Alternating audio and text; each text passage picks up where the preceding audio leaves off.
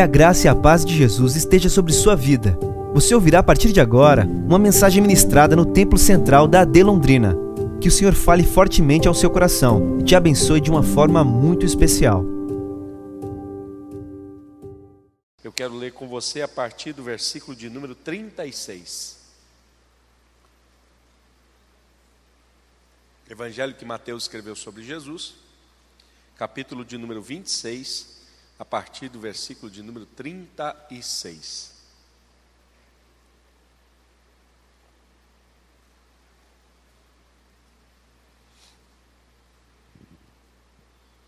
O texto diz o seguinte: Em seguida, Jesus foi com eles a um lugar chamado Getsemane e disse aos discípulos: Sentem-se aqui enquanto eu vou ali orar. E levando consigo Pedro e os dois filhos de Zebedeu, começou a sentir-se tomado de tristeza e de angústia. Então lhes disse: A minha alma está profundamente triste até a morte. Fiquem aqui e vigiem comigo. E adiantando-se um pouco, prostrou-se sobre o seu rosto, orando e dizendo: Meu pai, se é possível, que passe de mim este cálice. Contudo, não seja como eu quero, e sim como tu queres. E voltando para os discípulos, achou-os dormindo, e disse a Pedro: Então, nenhuma hora vocês puderam vigiar comigo? Vigiem e orem, para que não caiam em tentação. O espírito, na verdade, está pronto, mas a carne é fraca. Retirando-se pela segunda vez, orou de novo, dizendo: Meu pai, se não é possível que este cálice passa de mim sem que eu o beba, faça-se a tua vontade. E voltando, achou-os outra vez dormindo, porque os olhos deles estavam pesados. Deixando-os novamente, foi orar pela terceira vez, repetindo as mesmas palavras. Então voltou para os discípulos e lhes disse: vocês ainda estão dormindo e descansando? Eis que é chegada a hora, e o filho do homem está sendo entregue nas mãos de pecadores. Levantem-se, vamos embora. Eis que o traidor se aproxima. Você pode dizer amém? Queridos irmãos, confesso a vocês que nos últimos dias, algumas coisas têm mexido com o meu coração. E nesta semana, fruto de alguns momentos que vivi nestes dias da semana, uma situação preencheu a minha mente e começou a mover o meu coração. E que situação é essa? Sofrer por antecipação. Eu não sei se você entende assim como eu, mas eu quero dizer a você que sofrer por antecipação, ainda que usualmente seja uma conduta reprovável na maioria daqueles com quem eu me relaciono, eu tenho percebido que, sem dúvida, isso é uma possibilidade legítima e é uma possibilidade real. E esse texto vem ao meu coração como uma resposta. Até porque, se eu perguntasse a você em uma outra situação, você acha benéfico, você acha legal, você acha justo, ou você acha possível alguém sofrer por antecipação? Você diria: olha, até acho que é possível, mas não é legal. Eu até acho que existe isso, mas não é válido. Sofrer por antecipação não é algo muito natural. Eu acho que precisa ser evitado. Eu acho que a gente não precisa passar por isso. E olhando para essa palavra, fica claro para nós que nós temos um Cristo que vai passar pelo Calvário, que vai passar pela crucificação. E nesse momento ele vai deixar muito claro para os seus discípulos: a minha alma está muito angustiada, eu estou tomado de aflição. E ele vai se movimentar a partir dessa angústia e dessa aflição em um jardim chamado Getsemane. É nesse jardim que ele vai viver uma forte angústia, ele vai viver uma pressão emocional muito grande, e é nesse jardim que ele, inclusive, vai transpirar sangue. E aí, se você fizer uma análise muito simples de toda a história que eu e você conhecemos, a gente vai perceber que o Calvário ainda não aconteceu. A gente vai perceber e a gente tem que atestar que a crucificação ainda não chegou.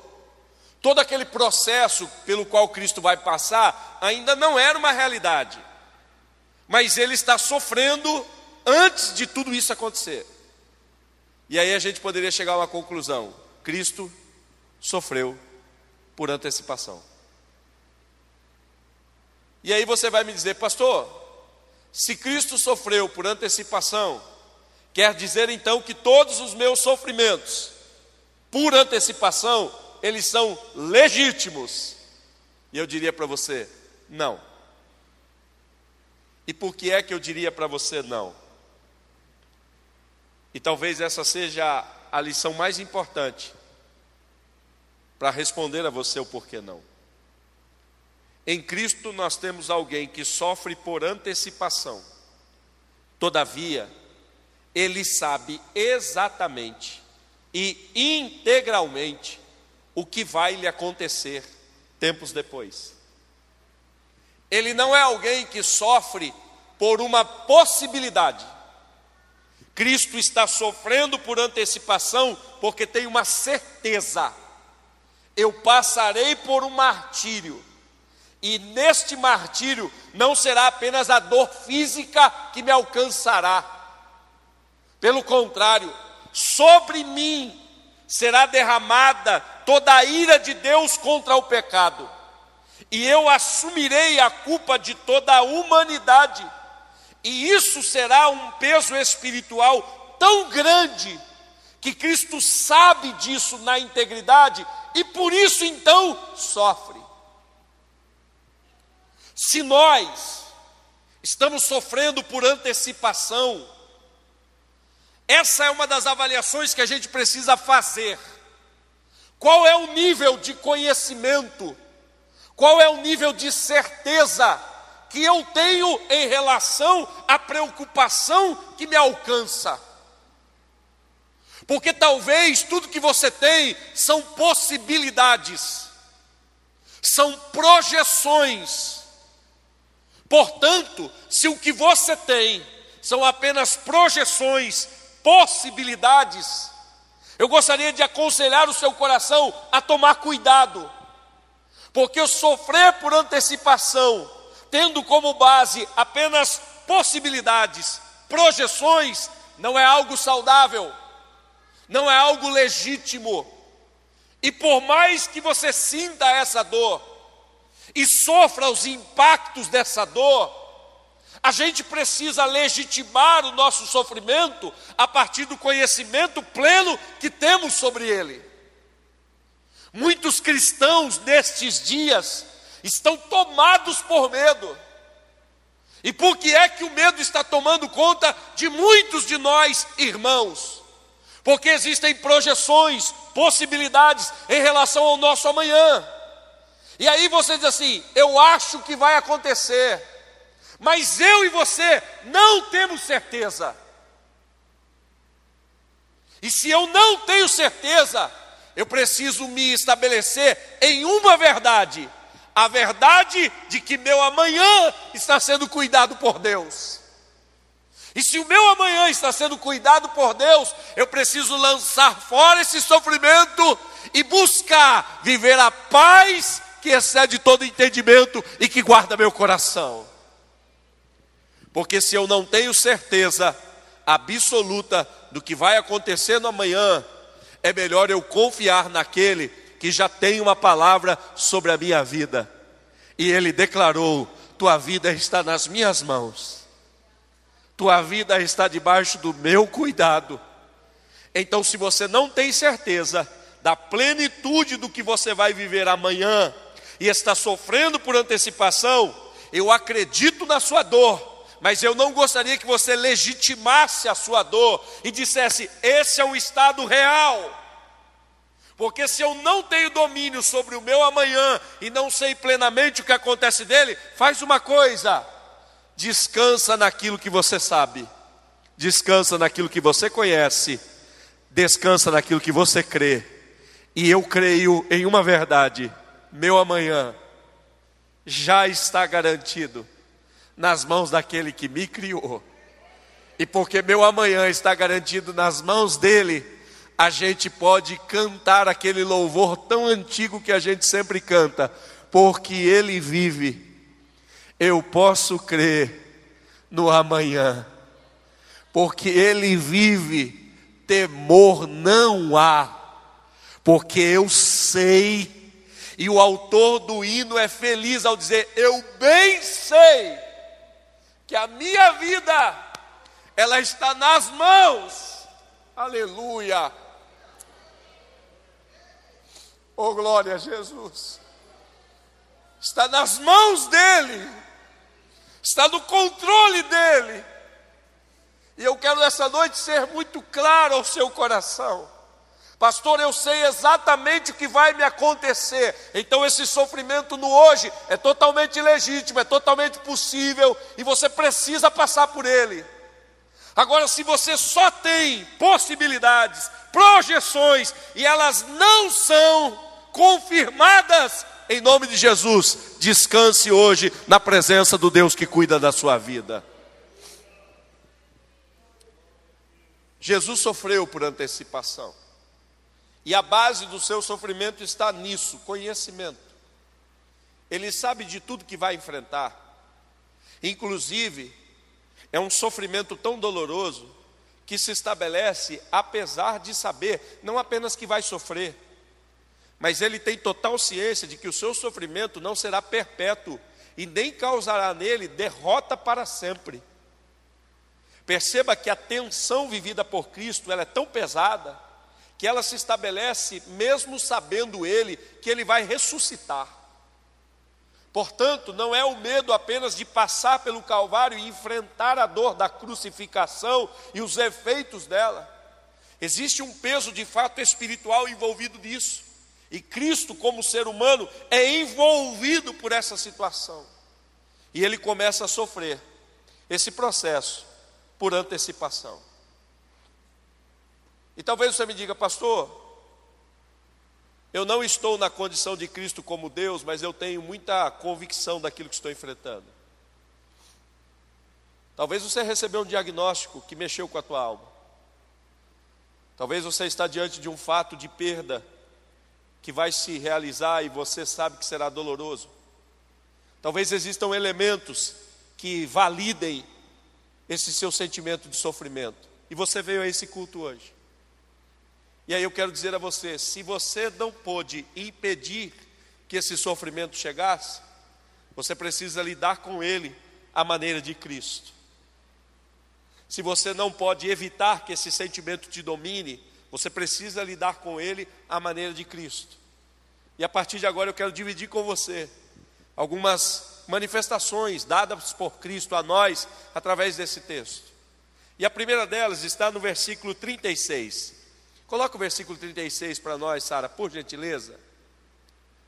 O texto diz assim: Em seguida, Jesus foi com eles a um lugar chamado Getsemane e disse aos seus discípulos: Sentem-se aqui, enquanto eu vou ali orar. A primeira verdade de alguém que sofre justamente por antecipação é que ele não deixa não admite a inércia dominá-lo nesse estágio de sofrimento. Muitas vezes nós, no ambiente da dor e da crise, somos dominados por uma inércia, por uma paralisação tão grande, que a gente diz assim: eu queria evitar esse sofrimento, eu queria evitar essa dor, eu queria evitar essa tragédia. Como eu não pude, agora é somente esperar quais serão os efeitos dela. Jesus mostra a nós, a partir desse texto, que ele, apesar do sofrimento que sente, não é dominado pela inércia, pelo contrário, ele é quem encabeça esse movimento com os seus discípulos. Venha aqui comigo, vamos até o Getsemane. E no Getsemane, ele reúne os seus discípulos e diz assim: Olha, vocês ficam aqui, eu vou um pouco mais ali à frente e vou começar a orar. Eu quero incentivar hoje o seu coração. Se você está passando por esse sofrimento, fruto daquilo que ainda virá, e você sabe que virá, em nome de Jesus, não fique assentado, acomodado, aguardando os resultados dessa crise. Em nome de Jesus, coloque a sua vida em movimento a partir de hoje. Se você não pôde evitar esse sofrimento, movimenta a sua vida para começar a falar com Deus a partir de hoje. Ainda há um caminho de oração a ser vivido por nós. Em nome de Jesus. Pastor, eu não sei como evitar isso. Eu não sei como cuidar disso eu não tenho como reverter essa situação, já está estabelecido, vai acontecer. Vai para a oração, movimenta a sua vida, porque talvez você esteja lamentando: é, pastor, não tem jeito, é, pastor, aconteceu o que eu temia, vou perder, é, pastor, foi sentenciado, agora não dá mais para mudar, em nome de Jesus. Se você não tem como mudar o sofrimento, você pode determinar qual é a sua postura diante dele. Paralisação ou ação não é um resultado direto do sofrimento. Paralisação ou ação é uma escolha sua nessa noite. Se você está sofrendo e não tem como eliminar esse sofrimento, você pode determinar: eu vou enfrentar esse sofrimento, mas eu vou enfrentar ele de um jeito diferente. Eu vou enfrentá-lo orando na presença de Deus, falando com o Pai. Em nome de Jesus. Escolhe como você vai enfrentar isso. Se você vai enfrentar acomodado, na inércia, jogado numa cama, tomado de depressão, tomado de angústia, ou se apesar da sua dor, você vai dizer assim: Senhor, no que depender de mim, eu estou me movimentando para falar com o Senhor a partir de hoje. Em nome de Jesus. Cristo nos ensina, Cristo nos mostra esse movimento tão salutar. A segunda lição que a gente aprende com Cristo é que esse movimento dele, em meio ao seu processo de dor, ele não é solitário, mas é um processo compartilhado. Põe para nós o texto, Sara, versículo 37 e depois do 38. E levando consigo Pedro e os dois filhos de Zebedeu, começou a sentir-se tomado de tristeza e de angústia. Diga comigo, Cristo. Não, não, diga bem forte: Cristo já está sofrendo Diga bem forte: Cristo decide, em meio ao sofrimento, levar consigo três discípulos. Perceba isso. Ele está sofrendo, ele está sendo atingido por essa angústia, mas ele diz assim: Eu vou me movimentar, eu vou orar, eu vou falar com Deus, eu vou buscar o Pai. Só que ele não faz isso solitariamente, ele chama pessoas para estar com ele. Põe o verso 38. Então lhes disse: A minha alma está profundamente triste até a morte.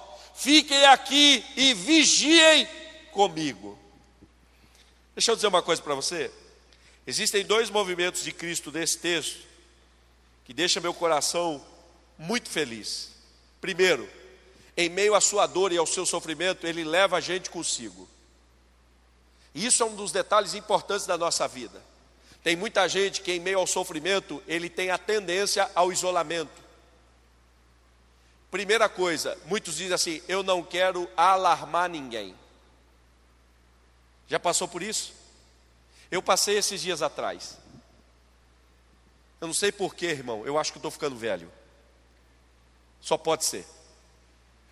Mas melhor ficar velho do que morrer novo. Aleluia? Quem é velho, diga glória. Glória. Aleluia. Amém. Ah, pastor, não quero ficar velho. Morre novo. Morre cedo. Se não morrer cedo, vai ficar velho para a glória de Deus. E nós vamos ficar uns velhos top, irmão, em nome de Jesus. Quem crê, diga amém. amém. Aleluia. Um monte de gente querendo ficar velho top. E aí eu comecei a sentir umas dores na cabeça, umas dores aqui. E eu já pensando, deve ser meu colchão. Satanás deve ter entrado nele. Deve ser o travesseiro. travesseiro maldito, não é da NASA, né, irmão? Se fosse da NASA, que travesseiro da NASA é bom. Mas, vamos lá. E fui tocando, fui tocando, fui tocando, até o dia, até o dia, que eu falei assim: deixa eu ver. Vou passar na farmácia e vou fazer a aferição da minha pressão. Aí passei lá, o cara mediu. Ele falou assim: está meio alto, hein? Falei, muito? Ele falou assim, só um pouquinho. Tá, 17 por não sei quanto. Falei, ah, então, tá beleza. Falei, vou, vou esperar um pouquinho, aí eu volto medir. Aí saí dali e não confiei muito. Confiei muito não. Aí falei, vou falar nada para ninguém, porque vai que esse aparelho, um aparelho meio meia boca, falei, não vou confiar nessa miséria não. Aí voltei mais à tarde. Cheguei lá, falei, mede de novo. Ele falou assim, 19. 19 por. Falei, ixi, aparelho piora a cada dia. Aparelho maldito. Aí ele falou assim, eu, se eu fosse você, eu ia no hospital. Falei, não, vou lá, vou lá no hospital. Hospital, hospital eu confio, hospital eu confio. Muito custo, fui no hospital. Não quis alarmar nada, não quis falar nada, tudo certo, tudo tranquilo, tudo tranquilo. Por que, que eu vou alarmar? Sou forte. Fui dirigindo de boa, tranquilo, desci no hospital, cheguei lá com um cara de saúde. Olá, boa tarde, tudo bem? Qual é o problema? Não, não tem muito problema não, só vim aqui fazer uma aferição da pressão. Deu uns eventos aí, me atenderam lá, moça foi medir, falou, ih, cara, tá alto mesmo. Vamos, vamos ficar de olho aí, porque o negócio está tá, tá alterado mesmo. Já medi outras vezes, falei, medi duas, mas o aparelho é ruim, por isso que eu vim aqui.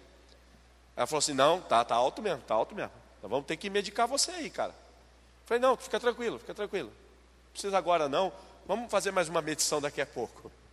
Aí vim para a igreja, preguei, preguei, de boa.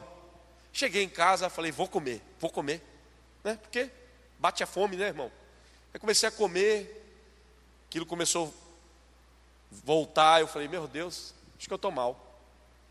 Aí, mas não falei nada, fiquei tranquilo, falei, não vou alarmar Priscila, porque se eu alarmar Priscila, mulher perder um marido desse nível, já fica preocupada. Falei, não vou alarmar, vou falar nada. Vou ficar na boa, senão ela já vai entrar em campanha de oração, consagração, não quero assustar ela. Né? Aí fiquei tranquilo, fui deitar. Irmão, quando eu deitei, de repente começou, aqui formigando tudo, dor aqui. Aí eu falei, eu já vi alguém falar que infartou desse jeito. Falei, mas Senhor, não pode ser comigo não. Meu Deus do céu. Agora, Senhor, agora, 42 anos. Não, não pode não. Satanás não pode querer me levar agora não. E se o Senhor quiser me levar, me dá um tempo, Senhor. Deixa eu ficar mais um tempo aí. Aí fiquei quieto, quieto, quieto. De repente a dor começou a aumentar, aumentar, aumentar, aumentar, aumentar. Não teve jeito. Aí eu falei assim: Ô Priscila, acorda aí, filha. Sim, não quero te assustar, não, mas estou com uma dor meio estranha. Eu vou no hospital, fica aí. Mas só estou te avisando. Ela falou: Não, vou contigo, o que, que você está sentindo? Eu falei assim: Estou com uma dor aqui, aqui formigando, um negócio. Tá... Ela falou assim: Isso aí é coisa de infarto. Eu falei: Ah, que bom que você me avisou. Que bom, aleluia, glória a Jesus. Bendito é o Senhor. Falei: Então vamos. Ela: Não, eu vou, eu vou. Senta aqui que eu vou dirigindo. E eu acho que ela achou que a dor que eu tinha era, é, era no osso. Porque ela foi com o carro numa tranquilidade ela passava na lombada assim, em primeira, a, a, a, a três por hora. Quase que eu falei para ela: eu não quebrei o osso, é, é infarto. Infarto pode correr, pode andar. Mas ela foi com calma, e ela ia dirigindo com calma, me olhando assim: tá tudo bem? Eu dizia assim: eu acho que estou. E ela foi desfilando assim, de noite, madrugada em Londrina, foi tranquilo, conversando comigo, tentando me acalmar, mas eu não estava nervoso, estava com dor. Aí cheguei no hospital, o pessoal já na minha veia, já me joga na maca lá e tal. E aí ficou comigo ali, a piscina e tal. E a coisa foi passando, passando, passando, passando. Até que fizeram todos os exames, falou, cara, você, você não infartou. Eu, glória a Jesus, louvado seja o Senhor. Estou liberado? Não, você vai fazer outros exames aí, porque talvez você tenha um problema sério para cuidar. Por que, que eu estou te contando isso? Porque a tendência do nosso sofrimento é aguentá-lo solitariamente porque eu não quero incomodar, porque eu não quero chamar alguém e compartilhar do meu problema, porque eu coloco sobre o outro uma sobrecarga. Isso é o que passa na minha mente. Jesus traz você aqui hoje para dizer a você: ei, meu filho, o Cristo encarnado, o ungido de Deus entre os homens, no seu momento de dor, de sofrimento, chamou discípulos para perto e disse: Vem comigo, porque minha alma está em amargura e em tristeza. No que é que eu e você somos diferentes de Jesus? Você querendo posar de forte, você não quer incomodar ninguém, você acha que tudo você resolve, em nome de Jesus, Escolha pessoas para andar contigo nesse tempo de dor. Pastor, mas eles vão mudar meu sofrimento, eles vão acabar com a minha dor? Não! Mas é gente do seu lado para dizer para você: ei, vamos junto. Ei, vamos lá, eu estou contigo. Ei, eu não sei o que fazer, mas estou orando pela sua vida. Ei, eu não sei como resolver isso, mas se for para chorar, a gente chora junto. Em nome de Jesus. Até quando você vai ficar escondendo essa dor? Até quando você vai ficar escondendo esse problema? Entra na sua casa, está tudo arrebentando no seu trabalho. Você entra em casa sorrindo, oh glória a Jesus, está tudo bem. Não! Compartilha. Pastor, então eu vou publicar no Facebook, se sentindo. Não, também. Jesus chamou três dos seus discípulos ele não saiu falando em Jerusalém, ô oh, povo de Jerusalém, eu estou tomado de angústia. Não, ele chamou três e disse: Vem comigo, vem comigo, fica junto.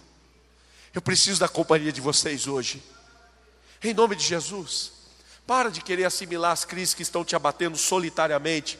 Hoje é dia de você se render. Você não é super-herói, você não é Deus, você não é autossuficiente. Você precisa de gente contigo. Chama alguém. E sabe o que me encanta? Cristo não apenas chama para perto. Cristo informa a esses discípulos o seu estado. Olha o que Jesus diz aos seus discípulos: Minha alma está profundamente triste até a morte. Fique aqui e vigiem comigo.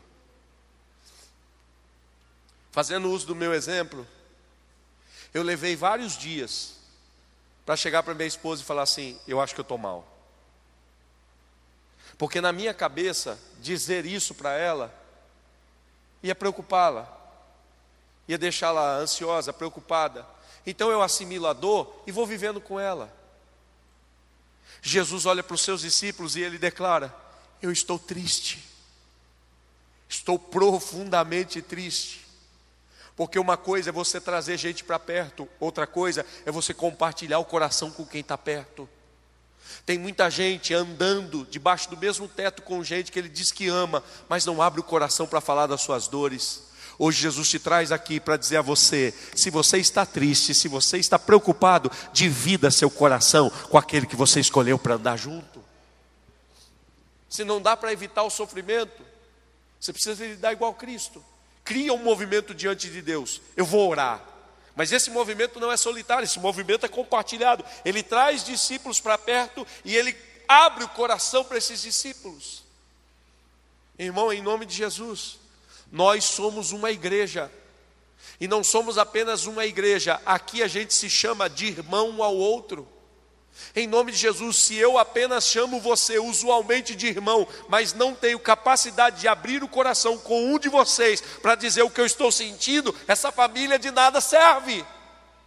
Então hoje é dia de Deus mudar algumas coisas no nosso coração. Eu não tenho gente apenas para chamar para andar junto. Aqui eu tenho gente com quem eu posso dizer: meu irmão, eu estou muito triste e eu preciso que você fique comigo. Eu preciso que você me ajude. Eu preciso que você ore em meu favor.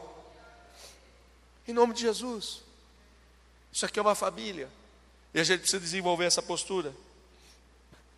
A segunda coisa que Cristo vai fazer é que nessa oração com o Pai, Ele vai expor toda a vontade e toda a verdade do seu coração. Nesse dia, Cristo tira da, da perspectiva toda a possibilidade de uma performance diante do Pai. Porque eu não sei você, mas às vezes na dor é a hora que a gente acha de fazer uma chantagem emocional com Jesus. Já viu isso acontecer? Às vezes você está mal, você está arrebentado, aí você vai orar, aí você começa, é pai, olha a situação que eu estou vivendo. mas mesmo assim eu estou aqui na tua presença. Mesmo assim eu estou buscando a tua face. Ó oh, Pai, apesar desse sofrimento, eu quero dizer que eu estou alegre com o Senhor. Teu Espírito Santo é maravilhoso. E a gente começa a fazer uma cena diante de Deus, e eu fico olhando, eu, eu fico pensando, Deus olhando para nós, dizendo assim: está sentindo isso mesmo, meu filho? É, é isso mesmo que você está sentindo? Porque eu acho que esse negócio não dá muito certo, não. E aí eu vejo Jesus chegando diante do Pai, dizendo assim: Pai, se possível, cancela esse negócio para mim. Se possível, não deixa eu passar por essa programação divina, ou seja, afasta de mim essa possibilidade. O irmão, entra na sua mente a possibilidade de dobrar o joelho e dizer para Deus: se possível, eu não quero a sua vontade. Entra na sua cabeça isso? Ou causa um certo incômodo na sua religiosidade? Meu Deus do céu, eu dizer isso para Deus? Jamais! Mas nesse texto, quem diz isso para o pai é o próprio filho. E aí tem horas que eu quero ser melhor do que Jesus. E fazer uma oração com um efeito tão grande, e eu acho que isso engana o pai. Ô irmão, em nome de Jesus, está na hora de, no meio dos nossos sofrimentos, a gente dobrar o joelho e expor a nossa verdade diante de Deus. E Jesus ele é tão fiel ao que sente que ele ora por três vezes a mesma coisa.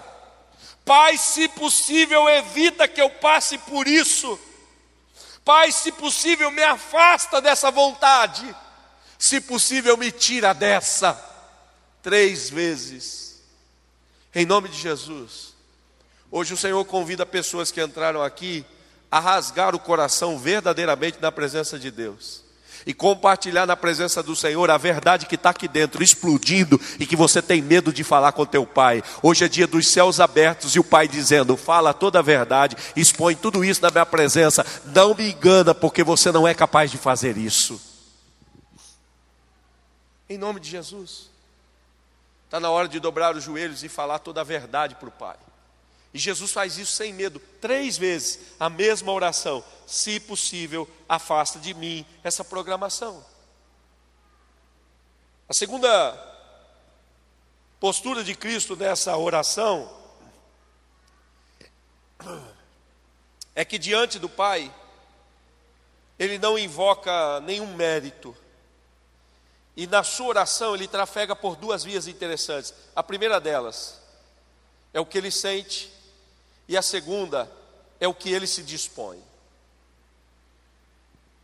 E por que, que eu digo que Jesus não trafega pela via do mérito? Porque se tem alguém que poderia apresentar ao Pai os seus méritos, era Jesus. E talvez você me pergunte, Pablo, por que, que eu não posso fazer isso? Porque na Bíblia tem um rei que faz isso. Ele ouve uma mensagem de Deus de que ele vai morrer e ele começa a orar: Senhor, lembre-se que eu fui fiel, lembre-se que eu andei na tua presença. E por que, que eu não quero aconselhar você a fazer isso nessa possibilidade? Eu quero que você olhe para Jesus, porque Jesus não invoca seus méritos. E por que, que eu não quero que você invoque seus méritos diante de Jesus? Primeiro, porque eles não valem nada. Segundo, porque se você fizer isso, você aumenta às vezes o quadro da sua angústia. Porque quando você começa a potencializar seus méritos diante de Deus, vai dando a sensação em você de que você merecia esse milagre. E se ele não vier como você esperava, isso vai ser uma tremenda injustiça da parte de Deus para você. Você já deve ter feito essa oração igual eu fiz. Senhor, o Senhor sabe que eu tenho sido fiel. O Senhor sabe que eu tenho ofertado. O Senhor sabe que eu tenho sido um marido fiel. Senhor, o Senhor sabe que eu tenho ido na sua casa sempre que eu posso. Senhor, eu passo dias e dias fazendo a tua obra. Já fez esse tipo de oração? Quem já fez esse tipo de oração aqui, irmão? Não, não vai crescendo em você uma sensação assim, não, pensando bem, eu mereço esse negócio aí. Pensando bem, eu tenho que receber esse negócio aí, Senhor.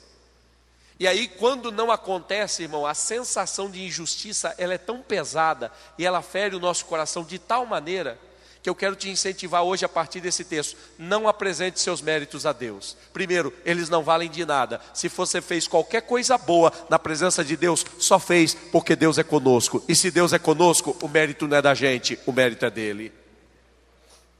Segundo, segundo, fazer isso pode potencializar em você esse sentimento: eu sou merecedor. E se ele não fizer, é uma baita injustiça.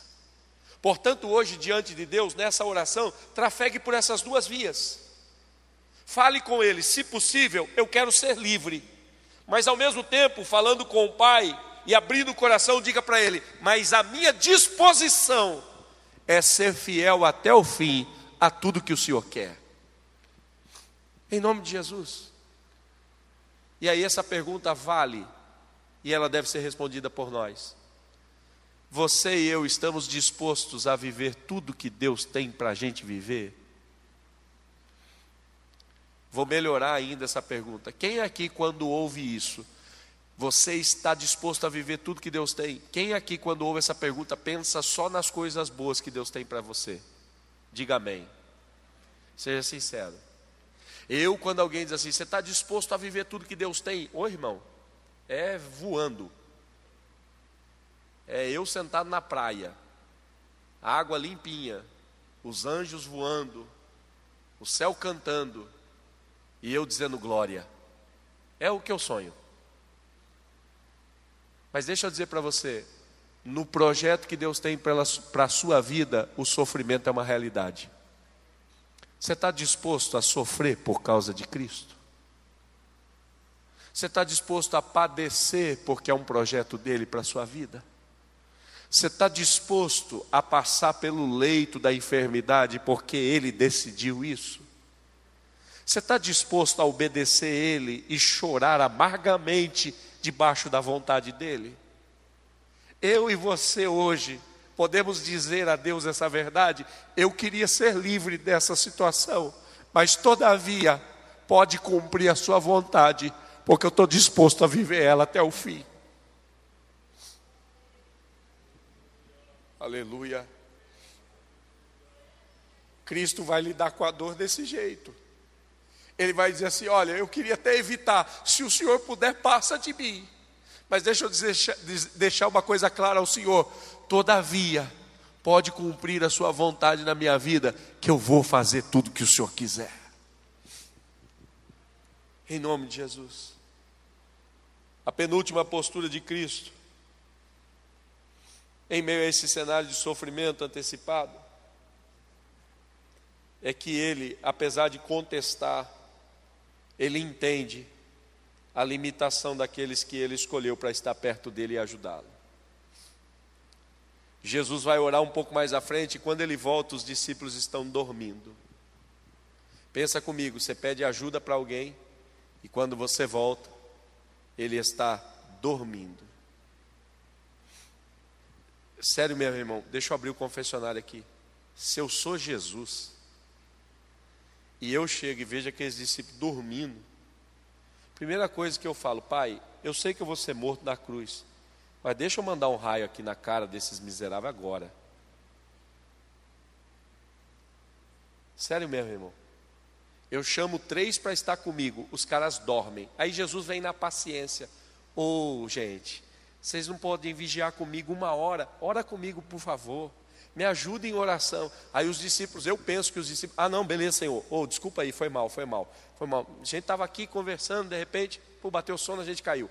Aí Jesus volta a orar. Quando ele volta, os caras estão dormindo de novo. Aí Jesus, gente, vocês têm que estar tá orando. E os discípulos não respondem nada. Na terceira vez que Jesus volta, eles chegam, os discípulos continuam do mesmo jeito. Aí Jesus diz assim para eles: Vamos, que a hora chegou, vamos enfrentar esse negócio.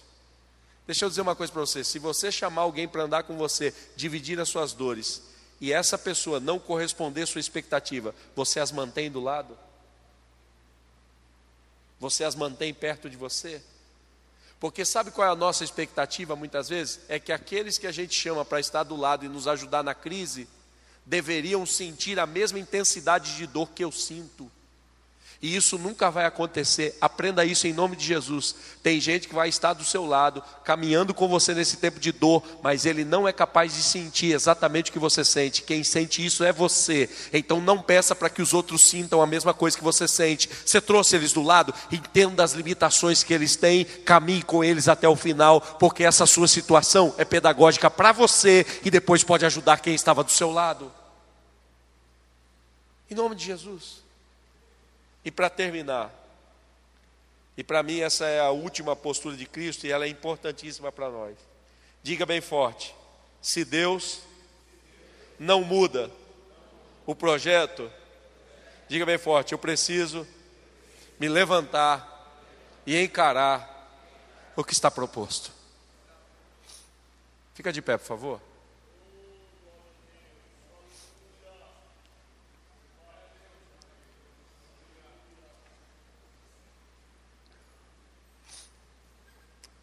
Jesus ora três vezes. Quantas vezes o Pai fala com ele? Jesus ora três vezes. Quantas vezes o Pai fala com ele? Diga bem forte: nenhuma. Então escute isso, por favor. Quando não tem resposta do Pai, não é para você ficar esperando a resposta do Pai. Se você orou tanto que orou e sabe que ele ouviu e não respondeu, e você está disposto a obedecer, levante-se e vá enfrentar. Enfrenta. Não tem alternativa. Jesus poderia dizer: Pai, eu só saio daqui quando o Senhor falar comigo. Jesus não faz isso. Pelo contrário, tem um momento que ele se levanta da oração e diz assim: chegou a hora. Não tem como voltar atrás. Vem, traidor já se aproxima. Vamos enfrentar essa crise agora. Irmão, em nome de Jesus, eu queria muito dizer ao seu coração hoje: fica tranquilo que Jesus vai mudar todo o quadro. Eu gostaria muito de ter a inspiração do Espírito Santo para olhar nos seus olhos e dizer assim: descansa, que Deus vai reverter essa situação. Mas hoje, inspirado por essa palavra, eu quero pelo Espírito Santo dizer a você: ei, levante-se em frente, porque a vontade de Deus vai ser cumprida. A vontade de Deus vai ser cumprida. E deixa eu dizer algo muito sério ao seu coração. A vontade de Deus vai ser cumprida e ela não vai ser para sua vergonha. Ela vai ser para a glória do nome dele. Você não vai ter vitória agora como deseja, mas não terminará em derrota, você terminará em triunfo para a glória de Deus. Você queria evitar esse processo, mas não é possível, então encare-o, enfrente-o, levante-se nesse tempo e diga: Senhor, ok, falei, pedi, clamei, o Senhor não disse nada, então eu estou aqui pronto, vamos enfrentar. Em nome de Jesus. Hoje é o dia que a gente precisa aprender a lidar com esse tempo de dor, com esse tempo de sofrimento. E eu quero nessa noite orar por você. Porque eu sei que tem muita gente que está sofrendo por antecipação. E é legítima a sua dor. Eu não quero dizer que isso é mal, não. Se você tem conhecimento do que vai passar, e eu fico imaginando, Imagina quando você recebe um diagnóstico, olha, você vai ter que passar por sessões de quimioterapia. Você sabe o que vai enfrentar. Não, olha, você vai ter que passar por um processo cirúrgico. Você sabe o que vai enfrentar. É legítima a sua dor. E no meio dessa sensação de sofrimento antecipado, tem gente paralisando a vida. Ah, por que comigo? Ah, porque isso aconteceu? Mas hoje, aprenda com Jesus. Crie um movimento. Diga: Eu vou falar com o Pai. Eu vou orar. Eu vou me movimentar. Escolhe pessoas para andar com você. Divida seu coração com elas. Chega diante de Deus, rasga o coração, fala toda a verdade. Mas diga para Deus: Senhor, estou disposto a te obedecer. Estou disposto a viver Sua vontade.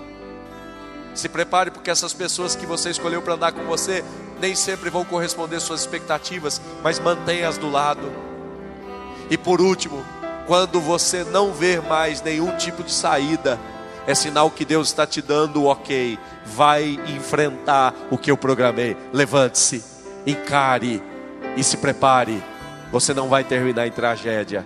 Você vai passar por todo esse processo para a glória do nome de Jesus. Eu quero orar com você que entrou aqui hoje e está vivendo esse cenário. Alma angustiada, alma aflita, porque você sabe das dores que te aguardam, você conhece um pouco do cenário que te espera, você estava se abatendo e está abatido aqui nesse culto. Eu quero ministrar sobre o seu coração, porque assim como Jesus passou por tudo isso e venceu, você também precisa passar por aquilo que Deus tem e sair daqui vencedor para a glória do nome de Jesus. Sai do teu lugar, vem aqui à frente. Quero orar por você, quero orar com você hoje.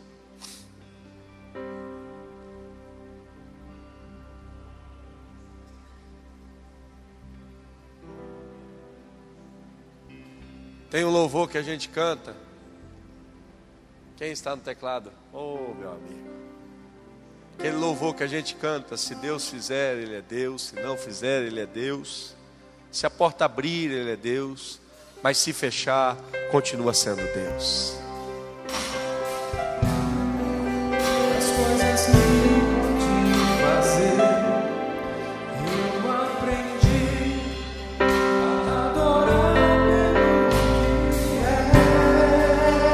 Dele vem, diga.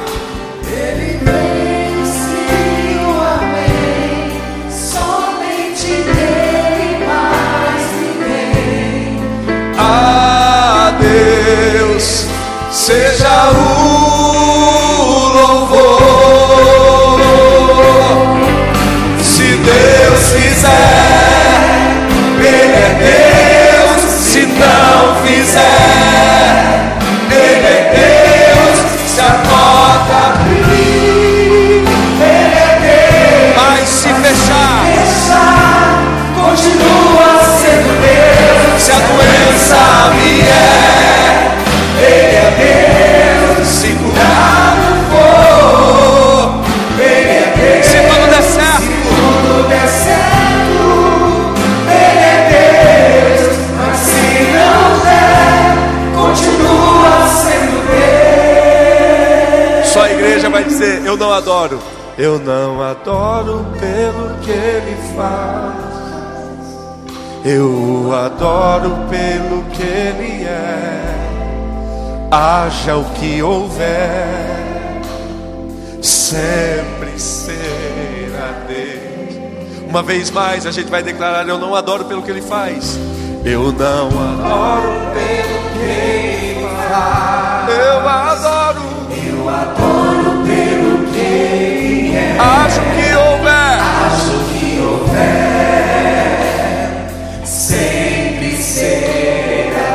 Só o grande coral cantando e declarando. Se você pode, diga: Se Deus fizer, Ele é Deus. Aleluia.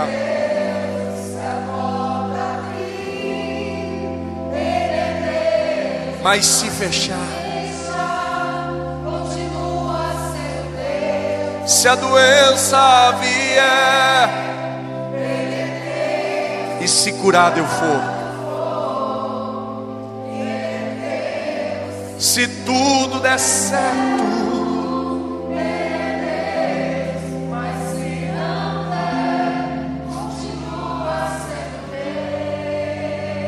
Com os teus olhos fechados, curva a tua cabeça. Espírito de Deus, tu estás aqui. E diante da tua palavra, Pai, nós nos posicionamos hoje. É totalmente possível que a gente sofra antecipadamente, diante, Pai, das informações que nos chegam diante, Pai, das adversidades que vão se manifestando, diante dos prognósticos e diagnósticos que recebemos nessa caminhada. Esse sentimento, Pai, legítimo que alcança o nosso coração, nos entristece, nos abate, ele não pode paralisar a nossa vida. Eu posso, Pai, me deprimir com essa informação eu posso abrir mão da vida, ou eu posso, à semelhança do meu Cristo, criar um movimento na presença do meu Pai. E hoje eu quero declarar, ó Pai, apesar da dor, apesar do sofrimento, apesar das perspectivas ruins, eu vou me levantar hoje e dizer: eu vou falar com meu Pai. Esse problema não vai me encontrar, ó Pai, assentado numa cama chorando, Pai, desesperadamente. Esse problema vai me encontrar prostrado diante do meu Pai, falando com Ele, abrindo o meu coração diante dEle. Eu não vou optar por isolamento, eu não vou enfrentar, ó Pai, essa dor, assimilando toda a crise e dizendo: ninguém pode me ajudar, então vou viver sozinho. Não! Eu vou escolher discípulos fiéis. Eu vou escolher gente abençoada. Eu vou escolher gente, Pai, que caminha ao meu lado. E vou pedir a eles: fiquem comigo, eu não estou bem. E não vou apenas pedir para que eles fiquem comigo. Eu vou falar das minhas dores. Eu vou compartilhar o que estou sentindo. Eu vou abrir meu coração, ó Pai. Porque não basta ter gente do lado não basta apenas caminhar com pessoas. Eu preciso confiar e dividir as tristezas da minha alma a estas pessoas. Senhor, diante da tua presença eu quero expor todo o meu coração, falar toda a verdade, tudo que sinto, inclusive dizer, se possível, passa de mim esse cálice. Mas eu também vou dizer ao Senhor: eis-me aqui pronto para obedecer tudo que o Senhor tem planejado. E vou fazer essa oração algumas vezes, Pai. Todavia, se não houver nenhum tipo de movimento para reverter esse quadro, eis-me aqui hoje me levantando e dizendo: Eu vou enfrentar, eu vou passar por isso, porque eu sei que no final teu nome será glorificado. Eu creio nisso. Se o Senhor não me livrar desse tempo de dor, o Senhor vai me livrar nesse momento da dor. Se o Senhor não me livrar da fornalha, o Senhor me livrará da fornalha. Então hoje, Pai, que esse movimento de Cristo marque meu coração. E que eu tenha convicção, ó Pai, de que tudo já está decidido nos céus. Cabe a mim apenas viver aqui nessa terra o que no céu foi decidido. Por isso, eis-me aqui para enfrentar tudo que está diante de mim da tua parte, porque eu sei que não é, Pai, para o meu mal, é para o meu bem mesmo que eu sofra, mesmo que eu chore, eu tenho certeza que no final o teu nome será glorificado. E se o seu nome for glorificado, eu cumpri o propósito da minha existência. Eu não vivo para viver bem, eu vivo para a glória do nome de Jesus. E se é para a glória do nome de Jesus, ainda que eu sofra, que o teu nome seja glorificado para sempre. Se você crê nisso, a gente termina dizendo: se Deus fizer, Ele é Deus. Diga: se Deus fizer. Ele é